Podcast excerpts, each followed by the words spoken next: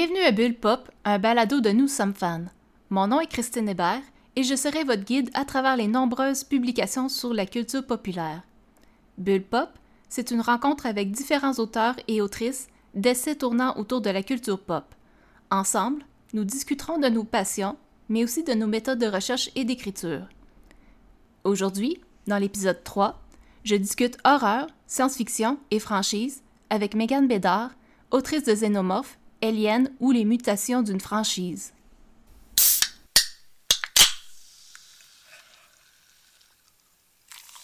Alors, pour cet épisode de, de Bulle Pop, j'ai l'honneur de recevoir Megan Bédard, qui est doctorante en études sémiotiques à l'UQAM. En plus d'avoir publié Xénomorph, elle a également signé un texte dans le collectif Un Noël cathodique, La magie de ciné cadeau déballé et participe en plus au balado Pop en stock et les Amazones. Bonjour Megan. Salut. Ça va bien? Ça va bien, toi? Ah, ça va très bien. Je suis vraiment contente de te recevoir comme invité pour ce balado. Ben, je te remercie pour l'invitation. Je suis vraiment contente d'être ici euh, pour la balado. Mm-hmm. Tu te décris comme une doctorante en études sémiotiques. Explique-moi, c'est quoi la sémiotique? Pour, euh, pour ceux et celles qui connaissaient l'ancien nom du programme, c'est le doctorat en sémiologie à l'UQAM, mais on a changé le nom pour euh, deux ans environ, un an peut-être, je me mélange, pour le doctorat interdisciplinaire en études sémiotiques. Donc, la sémiotique ou la sémiologie, c'est euh, une discipline théorique. Ça peut sembler un peu euh, obscur pour certains, mais en général, c'est la science de l'étude des signes et de l'interprétation. Donc, nous, ce qui nous intéresse en sémiotique en général, toutes les, les théories, les différentes théories, c'est d'essayer de comprendre, euh, ça peut paraître un peu euh, simpliste, là, mais quand on crée du sens, mettons, on, dit une phrase, on dit un mot, on montre une image, ou on, écoute un film, peu importe. Là. Donc, à chaque fois qu'il y a du sens qui est créé, qu'est-ce que ça veut dire? Comment ce sens-là est-il transmis à une autre personne? Puis, c'est quoi les modifications, par exemple, qu'il peut avoir dans l'interprétation d'un objet, soit une œuvre d'art ou euh, euh, des situations de communication? Mais c'est extrêmement large. Donc, c'est pour ça que, en général, si vous allez voir sur le site du doctorat, vous pouvez voir un peu les sujets que les gens étudient. Ça peut aller, ça, moi, j'étudie, euh, je fais des fan studies. Donc, j'étudie ça, le cinéma, euh, tous les, phénomènes de communauté pour les fans, mais il y a des gens qui étudient euh, la littérature, il y a du monde qui étudie, euh, il y a un gars, une couple d'années qui a fait une thèse sur les traités de fauconnerie. Donc, tous les traités où on explique comment dresser des faucons. Donc, ça fait très, très large, mais au final, tout ce qui nous intéresse, c'est comment on fait sens du monde autour de nous, si je peux dire simplement. D'accord. Euh, parlons cinéma. Comment pourrais-tu décrire Alien, le film sorti en 1979?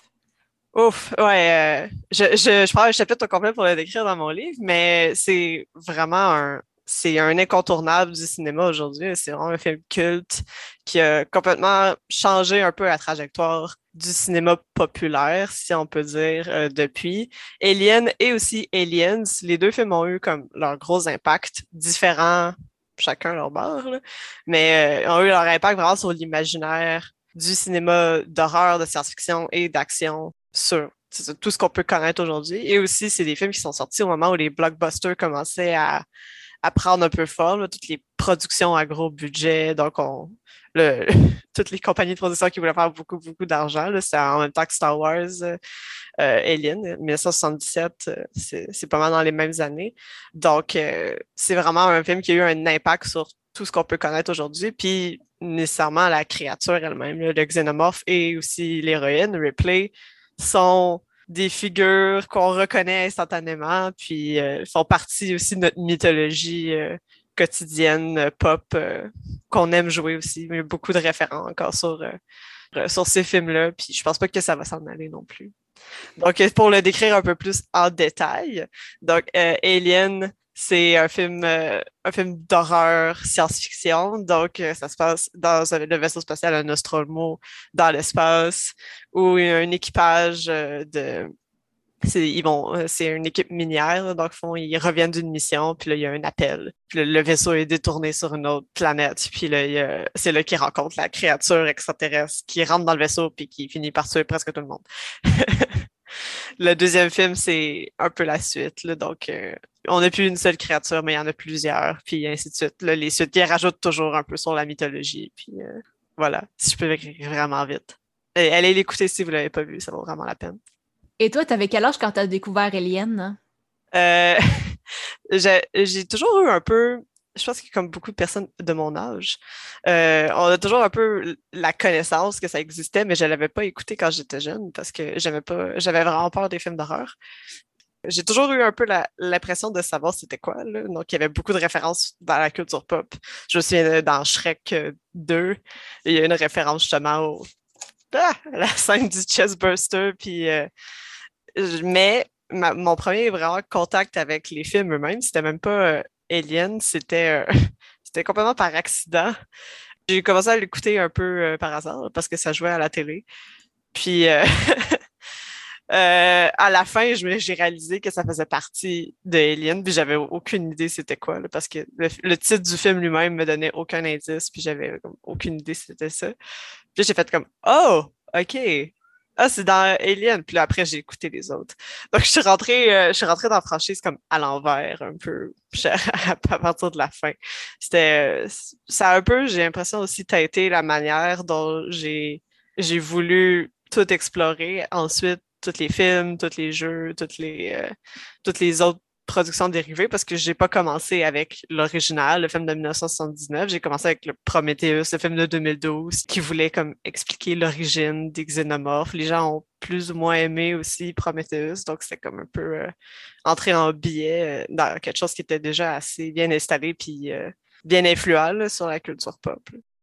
Et à quel moment tu as appris l'existence d'œuvres rattachées à Alien? Ça, a été un peu en deux temps, comme, je, viens de dire, euh, avec Prometheus et compagnie. j'ai ah, OK, il y a d'autres films. Après, je suis tombée dans Alien vs Predator, euh, les films aussi, que j'aime vraiment beaucoup. Euh, ben, le premier, surtout en 2004. Le premier, Alien vs Predator, j'ai bien aimé. Mais c'est vraiment quand j'ai commencé à faire les recherches elle-même, je savais qu'il y avait des jeux vidéo qui existaient, surtout des jeux d'arcade, parce que j'en avais déjà vu beaucoup. Mais quand j'ai commencé à faire la recherche elle-même, parce que c'est le livre, c'est un, un, retravail de mon mémoire de maîtrise. Donc, euh, j'avais été aussi engagée euh, par euh, Antonio Dominguez Leiva puis Samuel Archibald pour. On avait monté un projet de recherche en parallèle.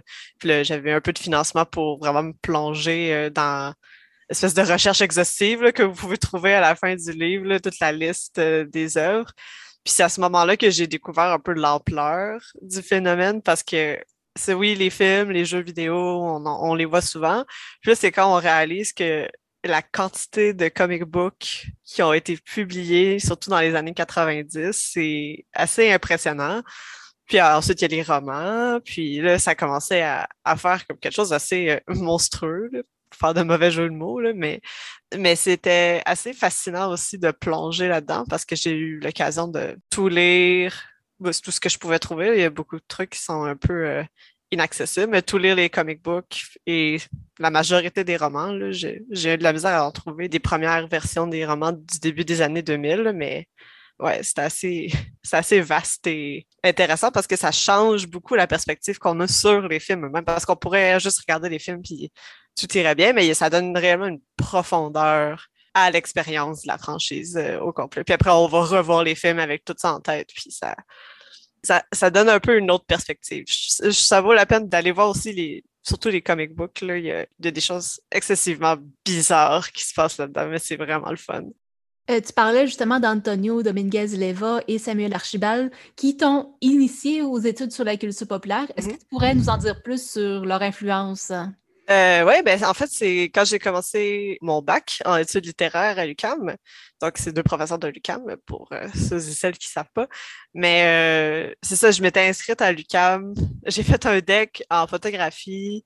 Je savais pas trop où m'en aller. J'aimais beaucoup, c'est ça, lire la science-fiction, lire euh, les romans policiers, beaucoup, beaucoup. Puis euh, c'est quand j'ai vu le programme de l'UCAM, je voyais qu'il y avait un profil au complet qui était en culture pop. Donc là, je me suis inscrite au bac.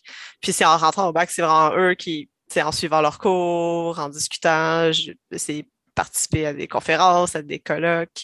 Puis j'ai vu qu'on on pouvait faire ça, on pouvait faire ça de notre vie, là, étudier de la culture pop, tu sans nécessairement avoir à en créer nous-mêmes. Mais moi, ce qui m'intéressait pas, c'est la, c'était pas, c'est moins la créer que l'étudier.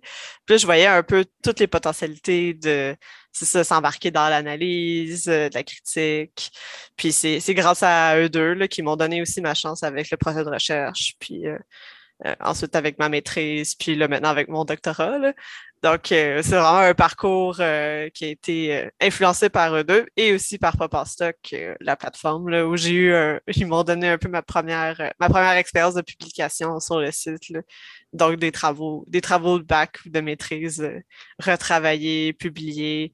Puis c'est vraiment c'est vraiment important aussi d'avoir quelqu'un comme ça qui te donne ta première chance parce que ça, encourage beaucoup à, persévérer. Puis maintenant, euh, ben, je suis un peu moins impliquée dans le projet. J'essaie de me concentrer sur, euh, sur mes études, mais euh, ça a été très formateur pour moi.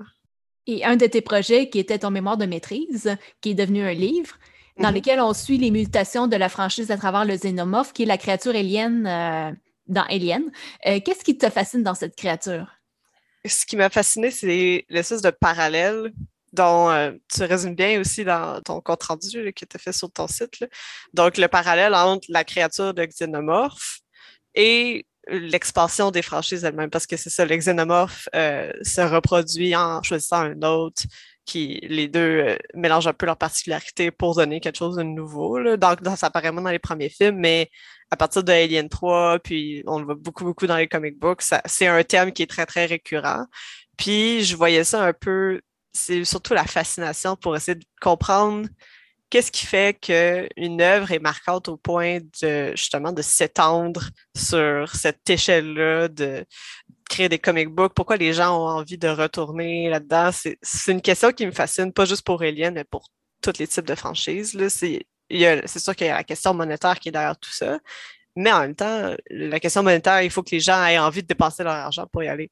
Donc, c'est cette fascination-là plus. Puis, je voyais dans le xénomorphe, comme le suggérait un article sur lequel j'ai tombé complètement par hasard, qui a changé ma vie. c'est ça qui a un peu euh, donné l'impulsion derrière ma recherche. C'est l'article de Karen Leto sur le, xénomorphe. Puis elle suggérait que, justement, le mode de reproduction du xénomorphe imite le mode de reproduction des œuvres dans les contextes de franchise populaires.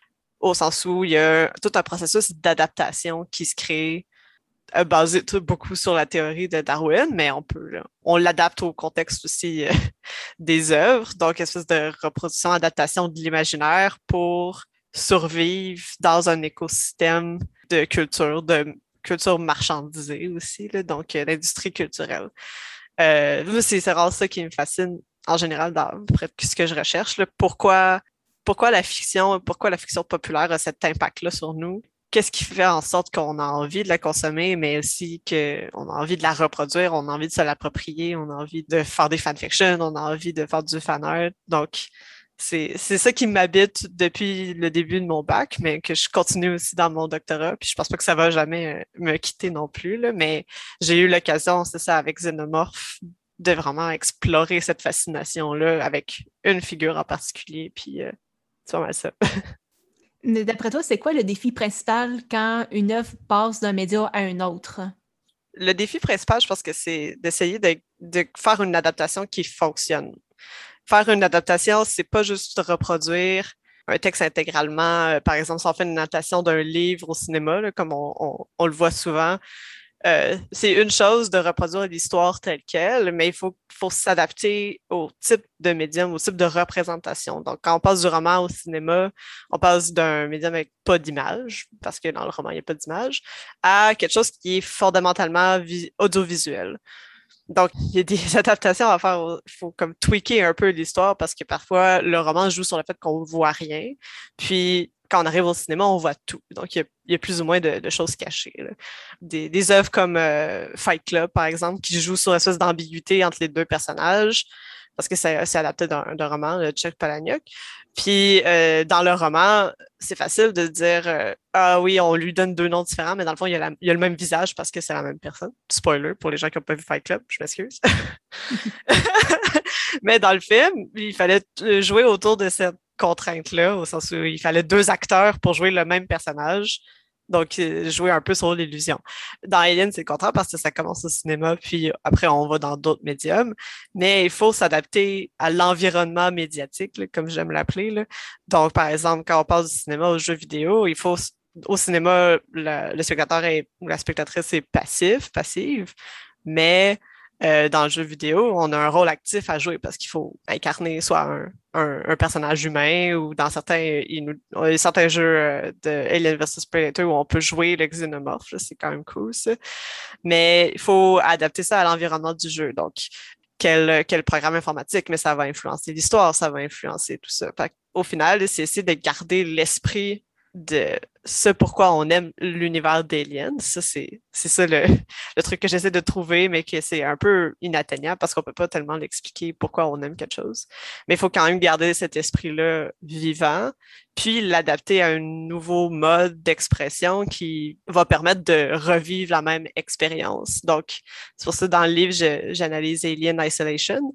Puis je trouve que c'est une bonne adaptation où on garde vraiment une espèce d'expérience d'horreur, de sci-fi. Toute l'esthétique a été pensée en fonction du premier film de 1979. Donc on, essaie de garder cette expérience-là vivante.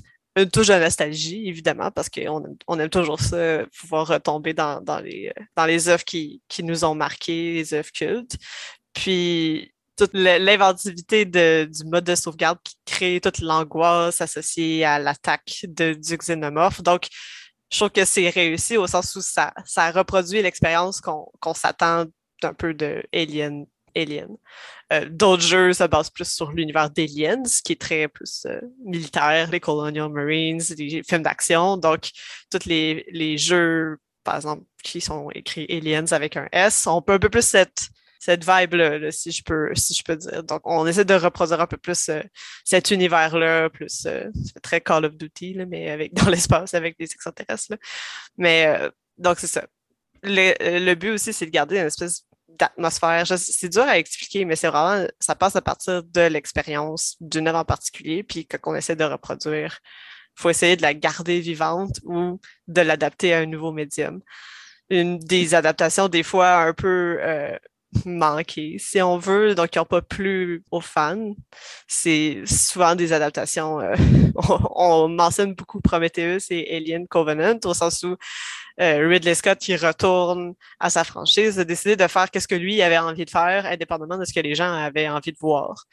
Mais ça a fait un petit clash parce que lui, ce qui l'intéressait, c'était pas nécessairement ce que les gens aimaient de la franchise. Puis ça a créé des nouveaux récits qu'on pourrait peut-être aimer, mais il y a définitivement une scission puis il y a des conflits de comme ouais, on n'a pas vraiment aimé ça parce que c'est pas ça qu'on avait envie de voir parce que c'est pas ça reproduit pas cette expérience qu'on a eue avec les autres films d'avant. Donc je pense que c'est touché puis il y, a, beaucoup de. Surtout quand on parle de blockbuster puis de, d'univers franchisé, il y a tous les enjeux économiques qui rentrent là-dedans, qui rendent tout ça complètement compliqué parce que faut essayer de vendre.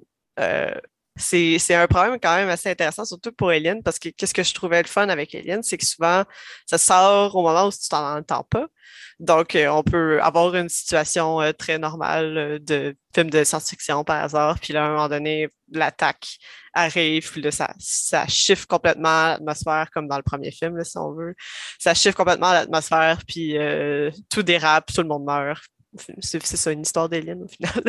Sauf une personne, l'héroïne s'en sort de justesse, puis ça. Mais quand on a une franchise, on veut miser sur le fait que les gens ils veulent aller voir un film d'Alien, donc ils vont le mettre dans le titre. Mais là, ça brise un peu la surprise. Fait qu'on s'attend à le voir, mais en même temps, on, on veut pas s'attendre à le voir. Donc, il y a comme cet enjeu-là qui rentre là-dedans. Il y a toutes les compagnies de production aussi qui mettent des veto sur euh, certains récits ou certains réalisateurs. Donc, il y a, beaucoup d'enjeux qui rentrent en ligne de compte quand vient le temps de faire une adaptation, euh, surtout d'une franchise pop. Mais finit par avoir ce qu'on a. est-ce que c'est un peu comme la même problématique pour tout ce qui est euh, film de slasher? Ou est-ce qu'on on sait qu'il y a du monde qui va mourir anyway? C'est... Ouais, je pense, mais c'est aussi ça. Je pense qu'ils misent aussi beaucoup là-dessus, parce que surtout les, les films d'horreur, parce qu'il y a toute une codification des films d'horreur, surtout des films de slasher.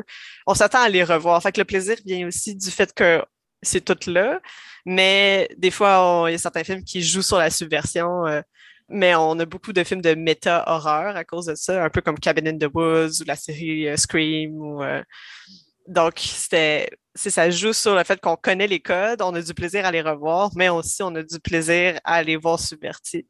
Fait que je pense que c'est pas non plus tout négatif de faire exactement comme qu'est-ce qu'on avait vu, parce que aussi on s'attend un peu à ça.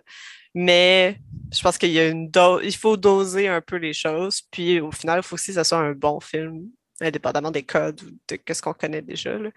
Donc, pas évident hein, faire, des, faire des films. C'est tout un défi qu'on leur lance, pareil. Mais pour parler des codes, ou plutôt, je pourrais dire, une recette d'Alien, ça ressemblerait à quoi? Oh, je pense que ça, c'est complexe à parler surtout de ça pour Alien. C'est pas comme un film de, de, Marvel, si on veut, parce que la recette est assez simple et directe. donc, euh, mais avec Alien, ce qui est arrivé, c'est que les quatre premiers films, on a quatre réalisateurs avec leur personnalité puis leur, leur vision un peu de la franchise assez distincte, assez spécifique. Donc, on avait, c'est on avait Ridley Scott avec le premier film, James Cameron avec le deuxième film, un peu plus film d'action. Ensuite, il y avait David Fincher, qui a fait justement euh, Fight Club, me semble. euh, donc, il fait Alien 3, qui change complètement un peu l'univers aussi. Puis ensuite, il y a Jean-Pierre Genet qui fait Alien Résurrection, qui amène son imaginaire puis son humour un peu noir aussi à ça. Donc, c'est dur d'avoir une recette exact, à moins que la recette, ce soit justement de toujours recontextualiser le, le xénomorphe dans un autre type de genre. Parce qu'on s'est habitué à avoir des réalisateurs avec leur, leur esthétique, leurs intérêts, leurs euh, thématiques bien spécifiques qui s'approprient le xénomorphe au même titre qu'un xénomorphe s'approprie un autre pour se reproduire. Donc, je pense que ça dépend justement d'un de, justement cette, cette appropriation-là, puis le fait qu'on le remet dans un autre contexte ou dans un autre genre. Par exemple, j'aimerais vraiment ça, le voir un, un film ou un court-métrage humoristique d'Alien qui finit. Bon, ça, c'est, pas Spaceballs, là, mais c'est, un peu ça, là. Mais c'était excellent comme non plus la référence. Mais euh, c'est ça, à part, par exemple, toute le, le mise en scène, euh, on, on, commence, il y a eu une attaque de xénomorphe, tout le monde meurt, l'héroïne s'en sort on a aussi tout l'appareillage autour. donc, euh, le, le, xénomorphe, au final, dépend de justement toujours avoir à se renouveler. Donc, si ça devient un peu statique, ça risque de mourir parce que c'est comme un peu euh, la théorie de Darwin. Donc, euh, à un moment donné, il faut aussi se diversifier. Puis plus on se diversifie, plus l'espèce va pouvoir survivre. Mais si l'espèce reste toujours avec elle-même, à moment donné, elle périt parce qu'elle n'est pas capable de s'adapter non plus aux nouveaux environnements. Donc, je pense que le secret aussi, c'est d'avoir une diversification. Le problème, c'est que, par exemple, depuis euh, 2000, 2012, depuis 2010, si on veut, avec les, comic books, on essaie de, répéter la recette sans non plus essayer de sortir des, sentiers battus parce qu'on veut, on veut faire de l'argent. On veut pas nécessairement que la franchise on pense pas nécessairement à comment la franchise va survivre. On veut faire de l'argent tout de suite maintenant. Donc, ça fait qu'on a des, c'est sûr que euh, Prometheus Covenant essaie de suggérer des nouvelles avenues, mais en se mettant avant les événements d'Alien, tout ce qu'on fait, c'est un peu revenir au point de départ. C'est ça. On, ne peut pas aller ailleurs. On peut pas faire, à moins qu'il y ait une timeline, mais on peut pas revenir autre que à Alien. Ce qui était intéressant, c'était dans les années 90, justement, avec toutes les comic books qu'il y a eu. Il y a eu des trucs vraiment weird là, qui se sont faits dans les comic books. Il y a eu des, euh, crossovers avec des super-héros, mais il y avait aussi des T-Rex euh, aliens ou des euh, aliens aquatiques ou tout ce genre de bébites un peu étranges. Mais ça a fait aussi qu'il y avait comme une espèce de, renouveau constant de la figure, même si ça allait nulle part, souvent. Il y avait quand même ça qui était gardé actif. Tandis qu'aujourd'hui, on essaie de reproduire un peu plus ce que les gens aiment déjà de la franchise. Donc, il n'y a plus cette injection de nouveauté-là, si on veut on sait pas. Peut-être que je me trompe puis que Covenant va révolutionner la franchise. Puis euh, maintenant, euh, ça, va, ça, va, tout changer. Mais c'est un peu mes impressions à moi. Là. On a parlé de films, on a parlé de romans, de bandes dessinées, de jeux vidéo. Parmi toute cette euh, éventail d'œuvres, quelles sont tes œuvres préférées, toutes catégories confondues? Ouf! ben, évidemment, le, le, premier film est incroyable. Juste je, ne m'attends pas à, le re-regarder. Je pense que je l'ai vu à peu près 30 fois. puis euh, ça vaut le détour que vous l'ayez vu, vous l'ayez jamais vu ou que vous l'ayez vu ça fait longtemps ou juste comme la semaine dernière. Euh, ça, c'est définitif. Le, je, je dirais rien qui, qui arrive à ça. Euh, sinon, il y a le premier comic book de Alien vs Predator est vraiment excellent. C'est vraiment très, très bon. Là. Ça, ça c'est paru en 1989.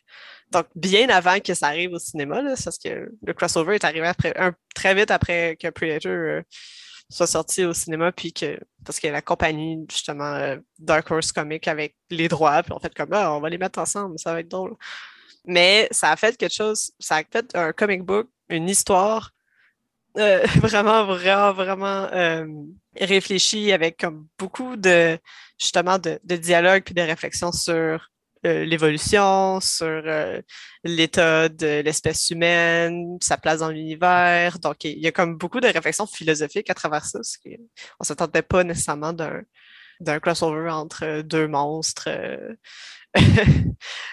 mais au final, évidemment, c'est les enjeux d'Alien, c'est très basé justement sur euh, l'évolution, l'adaptation des espèces. Puis sur Predator, c'est les, les enjeux, c'est un peu plus sur l'espèce de l'humain n'est plus au top de la chaîne alimentaire. Maintenant, l'humain est le chassé. Donc, on cesse de remise en question de la place. Un peu la même chose avec Alien aussi mais ça a fait un récit vraiment, vraiment fascinant.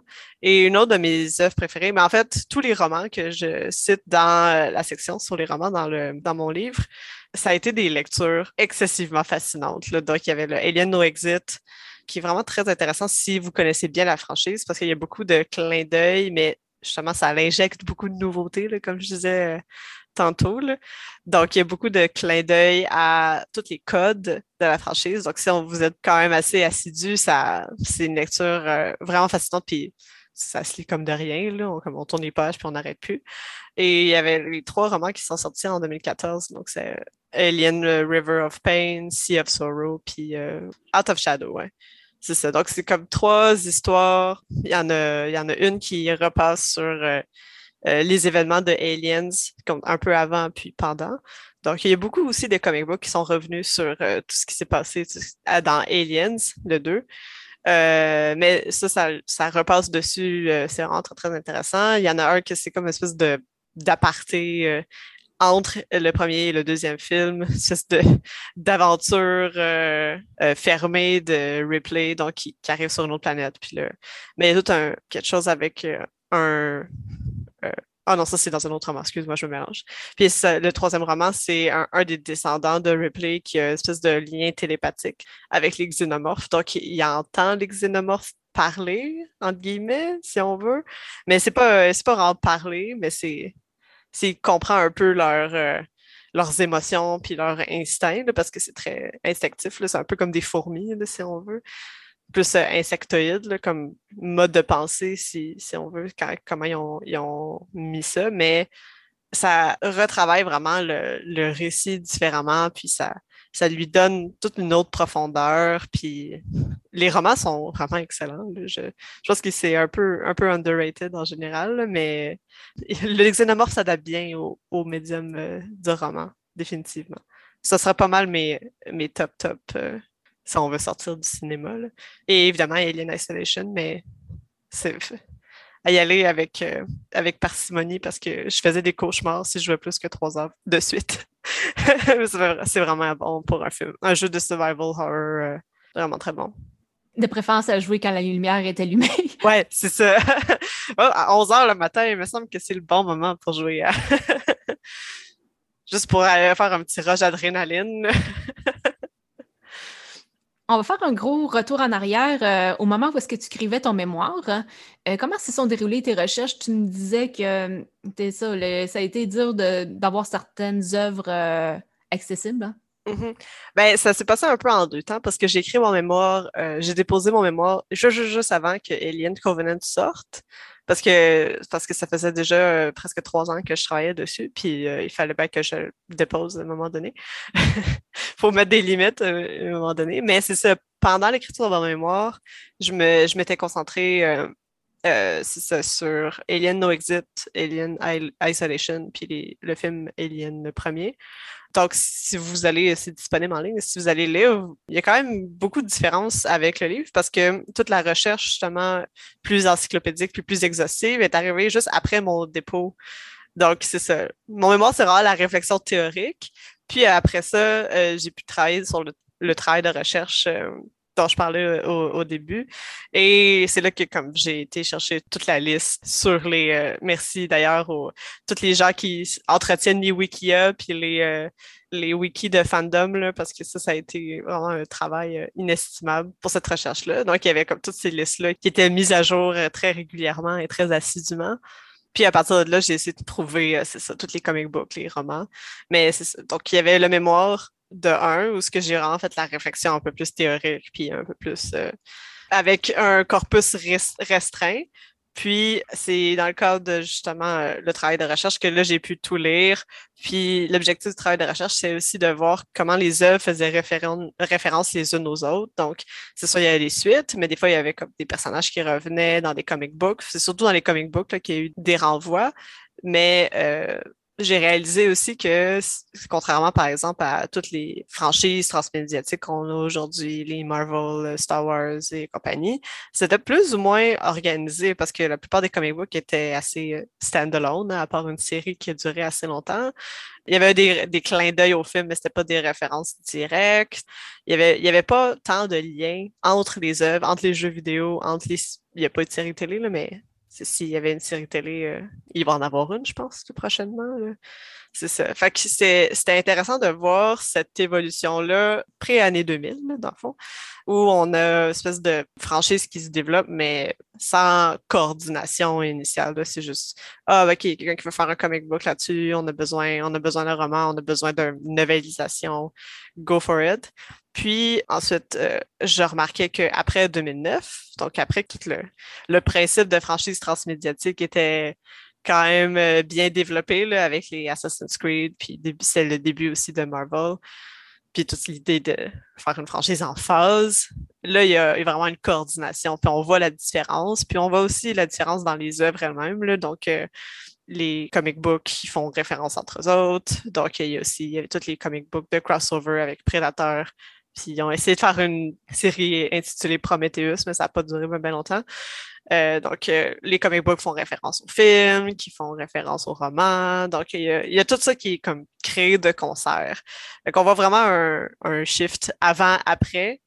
Mais ce qui est fascinant, c'est d'étudier la première mouture de la franchise parce que là, on voit un peu comme les bases de qu'est-ce que ça va devenir éventuellement. Donc, on commence à, à créer justement ces bases-là qui vont finir par se, créer un peu en aval, euh, en, amont, au début, euh, pour les franchises transmédiatiques. Mais il y a quelque chose d'un peu plus organique dans la manière dont ça se développe avant 2000 parce que ça se fait vraiment aux aléas de l'intérêt des gens puis du marché. Ce que j'avais remarqué surtout, c'est euh, à chaque fois qu'il y a un film qui sortait, il y avait un regain dans la publication. Euh, c'était assez euh, dans le comic book, surtout, mais aussi dans les jeux vidéo. Donc, il y avait comme une espèce de boost à chaque fois qu'il y a un film parce que nécessairement les films étaient la tête d'affiche, puis tout le reste suivait. Aujourd'hui, c'est un peu différent parce que la production se fait en continu alors que les films sortent moins souvent. Euh, il y a eu un petit un peu de célébration là, deux ans là, quand c'était le 40e anniversaire. euh, mais sinon, euh, c'est pas mal. C'est pas mal mes observations. C'était vraiment intéressant à faire comme recherche. J'avais jamais, j'avais jamais eu l'occasion justement d'y aller dans le détail comme ça, mais ça, les, petits tableaux que j'avais réussi à faire puis pour voir ces mouvements-là, c'était très éclairant. Entre ton mémoire puis l'essai, est-ce qu'il y a eu un gros travail de réécriture? Euh, oui, définitivement. C'est ça, toutes les informations que j'ai trouvées justement en faisant l'espèce de recherche exhaustive. Euh, puis aussi en lisant tous les comic books et compagnie. J'avais pas eu l'occasion de, ben, de, publier. Aussi, Alien Covenant était sorti.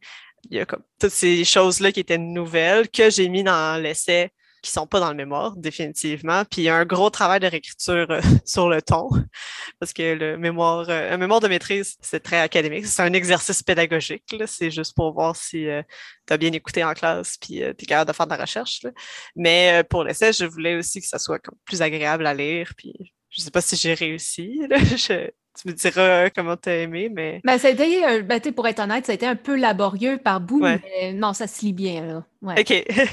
ouais, je sais. Il y avait quelques chapitres que j'étais comme, OK, ceux-là, ils vont être un peu plus difficiles, mais au moins, le reste, que ça va être un, euh, je vais essayer de mettre le reste un peu plus euh, accessible et euh, un peu plus agréable. J'ai fait un effort très conscient aussi pour bien définir tout ce que j'amenais qui était un peu plus théorique. Comme j'ai conscience aussi que c'est pas nécessairement une lecture facile, mais je voulais pas non plus rester trop en surface. Je, voulais un peu justement partager mes réflexions.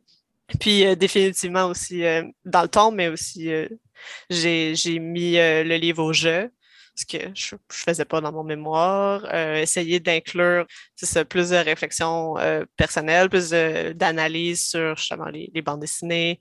J'ai reçu les analyses de romans qui sont pas dans le mémoire aussi. Euh, donc, il y a vraiment plus de stock dans l'essai que dans le mémoire lui-même. Vous pouvez aller lire le mémoire, mais c'est sûr que c'est incomplet par rapport à l'essai, définitivement. Puis, il va probablement avoir d'autres choses qui vont sortir justement, il y a une série télé de Lynn qui, qui s'en vient, il y a une nouvelle série de comic book, mais plus avec Dark Horse, mais parce que Disney a acheté Fox, là, maintenant c'est Disney qui fait les, les, séries comic book. Ça, je suis curieuse de voir ce que ça va donner, mais euh, ça va toujours rester avec moi. Quand tu as fait la réécriture, est-ce que tu avais déjà une maison d'édition en tête? Hein?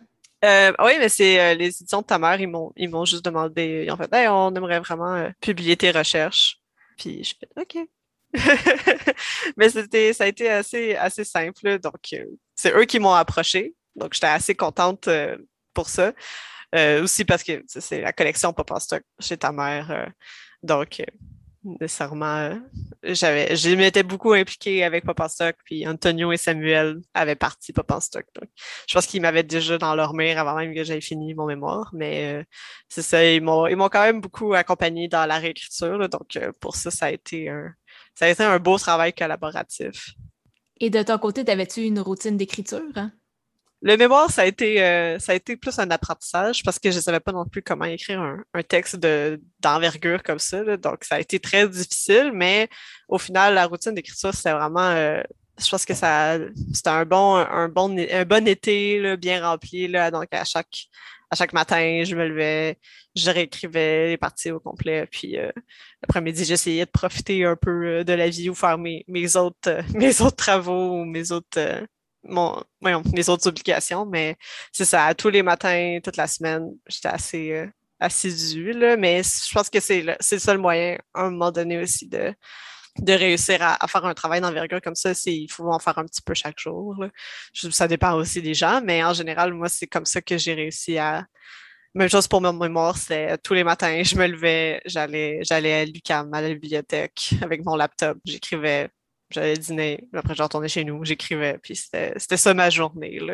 Mais il faut, il, faut, il faut en faire un peu, un peu chaque jour parce que sinon on perd un peu le fil c'est sûr que réécrire quelque chose, on a déjà une base à retravailler, donc ça aide un peu plus à, faire le travail. Mais euh, ouais. Et quand il y avait le syndrome de la page blanche, tu faisais quoi? Euh, c'est une bonne question. En général, au début, je, capotais, puis là, je paniquais, puis je suis une personne très anxieuse. Mais à un moment donné, j'ai réalisé que, euh, surtout à force de faire le travail éditorial, ce qu'on écrit, c'est pas, ça sera pas la version finale. Puis quand on a un éditeur ou quelqu'un qui passe après nous, soit quelqu'un d'officiel ou juste un ami qui décide de lire, euh, ça, ça aide un peu à décomplexer, si on veut, parce que euh, enfin, il faut juste, faut juste s'écrire. Peu importe c'est bon, c'est une phrase complète, il faut juste lancer des idées.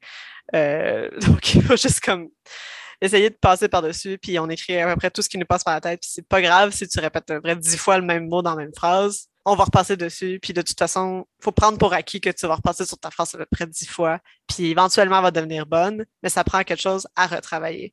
Comme je disais, retravailler le mémoire, c'était le fun parce que j'avais comme une base sur quoi euh, m'appuyer.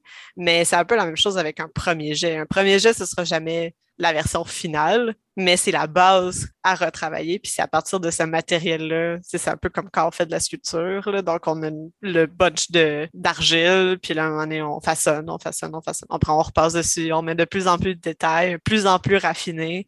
Et éventuellement, bon, l'éditeur fait comme Yes, good job. Puis on, publie. Mais je pense que c'est aussi le secret pour n'importe qui qui veut écrire fiction ou pas. C'est fiction, recherche, essai. juste sortez, sortez vos mots de votre tête. Et sinon, quel conseil que tu aimerais donner à quelqu'un qui aimerait étudier la culture populaire? euh, consommez-la. Ça, c'est sûr que c'est comme une de base. Là. Si vous êtes déjà des, des intéressés par la culture pop dans votre vie de tous les jours, lisez des livres qui parlent de ça. C'est le seul moyen d'apprendre, c'est de lire les, les gens qui en font déjà. Donc, euh, ça, aide à affiner un peu plus notre réflexion critique, de voir, OK, cette personne-là un peu ce point de vue-là. Puis à force d'en lire, puis à force d'en lire beaucoup, on réalise que euh, ben c'est ça, il n'y a pas juste une façon de faire pour commencer. Il n'y a pas juste une manière d'interpréter les choses. Puis ça aide un peu à pratiquer notre, notre euh, analyse critique, si on veut. Puis un autre conseil, ça serait d'en parler avec les gens qui sont aussi passionnés que vous, là, parce que la seule différence entre l'analyse critique qui se fait de façon académique, là, donc avec la recherche, puis moi puis mes amis fans de quelque chose qu'on jase entre nous autres, c'est moi, je cite des gens parce que je vais aller les lire. Mais la réflexion, puis espèce d'analyse de OK, ben pourquoi j'ai pas aimé le film? Donc, OK, est-ce que c'est juste la cinématographie? Est-ce que c'est euh, est-ce que c'est parce qu'il y avait un personnage qui faisait euh, quelque chose que j'ai pas aimé? Est-ce que c'est euh, l'histoire que je trouvais que ça allait pas bien? Ça, c'est des réflexions de base de base qu'on a en commun, mais c'est à force de les retravailler avec quelqu'un d'autre ou en discutant ou en en se lançant des idées qu'on finit par affiner un peu plus notre point de vue critique sur ces œuvres-là. Mais au final, c'est toutes des œuvres qu'on aime, là, parce que moi, je vois pas pourquoi j'étudierais la culture populaire si j'aimais pas ça. Je sais que je veux pas, je veux pas bitcher personne non plus, mais il y a des gens qui étudient la culture pop qui sont pas nécessairement fan. Puis ça transparaît aussi parce qu'il y a comme un certain. C'est un travail d'amour. Là. Je, passé à peu près cinq ans de ma vie à étudier Alien. Si j'aimais pas ça, ça serait un peu long et lourd là, pour moi surtout. Puis aussi pour les gens qui me lisaient, qui me liraient, parce que comme clairement, il faut, il faut aimer ce qu'on fait pour en mettre autant d'énergie à essayer de comprendre pourquoi on aime ça. Je pense que c'est ça aussi le, le secret, mais parlez-en puis lisez beaucoup. Et qu'en est-il de ta recherche de doctorat? Est-ce qu'on peut avoir euh, plus de... Mais ma recherche de doctorat est encore un peu euh, un work in progress, comme on dit. Mais euh, pour le, doctorat, j'essaie de me concentrer sur justement repenser toutes les, les méthodes de travail qui sont employées jusqu'ici dans les études sur la culture pop, mais surtout en fan studies, parce que les fan studies, c'est des études sur les communautés de fans, au final. Mais en général, il y a comme un peu une espèce de flou dans la manière dont on aborde ça, parce que soit les gens en parlent sans connaître ça, donc ça, ce qui fait que les gens, les, en général, on écrit des faussetés, puis ça donne une mauvaise une mauvaise idée de c'est quoi vraiment euh, les communautés de fans, puis c'est quoi les, le type d'interaction qu'il y a. Mais aussi, l'autre aspect, c'est on fait des entrevues. Mais faire une entrevue, ça ne donne pas non plus une bonne idée de sur c'est quoi euh, être dans une communauté de fans, c'est quoi interagir, c'est quoi euh, aimer une œuvre au point où euh, tu passes toute ta soirée au complet à écrire une fanfiction dessus. Comme ça, ça donne pas toutes ces insights-là sur l'expérience personnelle puis l'expérience affective qui est en jeu quand on aime une œuvre aussi. Donc, j'essaie de repenser un peu plus sur les méthodes de travail dans la recherche académique pour justement avoir une idée plus juste de tous ces enjeux-là pour euh, avoir une méthode de travail un peu plus euh, sensible puis un peu plus ouverte sur euh, l'expérience en tant que chose à, mieux connaître et à mieux analyser, puis à, mieux partager aussi, parce que c'est important. quand on fait surtout des études puis de la recherche, je ne verrais pas à quoi ça servirait si je le gardais juste pour moi. Mon but, c'est de le partager avec les gens qui aiment ces choses-là comme moi. Donc, et aussi avoir du feedback. Si vous avez des choses à dire sur mon livre, euh, n'hésitez pas à m'écrire. Euh, moi, ça, moi, c'est vraiment important pour moi de justement d'affiner un peu plus toujours euh, la manière dont je veux partager ce que j'ai trouvé. Mais ouais, c'est un peu ça que je fais pour le doctorat. Puis si je peux, si je peux plugger un autre projet qui va sortir euh, prochainement. Euh, cette année, j'ai travaillé avec un de mes collègues, euh, Stéphane Girard, sur un livre collectif sur les mèmes numériques qui va paraître chez Somme Toute au mois d'octobre. Donc, si vous avez aimé Xenomorph, puis vous en voulez un peu plus, puis vous aimez les mèmes, je, présume que tout le monde connaît ça à tout le moins, mais je pense que ça fait c'est assez partie intégrante de la culture, donc ça s'en vient. Hum, c'est vraiment intéressant. Un dernier mot avant de conclure l'entrevue? Euh, je sais pas, tout dit, je pense. C'est ça, comme je disais, je suis vraiment curieuse de connaître votre, opinion ou euh, vos critiques ou vos commentaires sur, euh, sur ce que je fais sur, sur mes livres, si vous l'avez si vu. Puis euh, vous pouvez m'écrire sur Facebook, je réponds d'habitude. Mais ben, je te remercie beaucoup de, de, m'avoir invité à ton podcast. C'était vraiment, vraiment génial de discuter. Puis aller acheter notre prochain livre. D'ailleurs, c'est ça va être publié dans une nouvelle collection euh, de, du groupe Somme Toute qui s'appelle Culture Vive, dont je, je suis la co-directrice littéraire avec euh, Stéphane Girard. Puis euh, ça va être vraiment une collection d'essais un peu à la manière de Pop en stock chez ta mère, mais collection d'essais sur la culture pop qui vise la, justement le partage de la recherche académique, mais de manière le plus accessible possible. Puis on essaie de viser vraiment la vulgarisation scientifique pour que même si vous n'êtes pas spécialiste dans le domaine puis vous n'avez pas fait d'études, ben, vous allez pouvoir apprécier, comprendre et aussi euh, réfléchir avec nous sur ces enjeux-là parce que ça fait, c'est partie intégrante de nos vies, qu'on soit fan euh, ou euh, un peu plus casual, puis on aime ça aller voir un film de Marvel de temps en temps. je pense que c'est important qu'on réfléchisse à ces choses-là ensemble, puis qu'on en jase. Mm-hmm. Ben, je te remercie, Megan, d'avoir pour cette entrevue. Ben, merci à toi.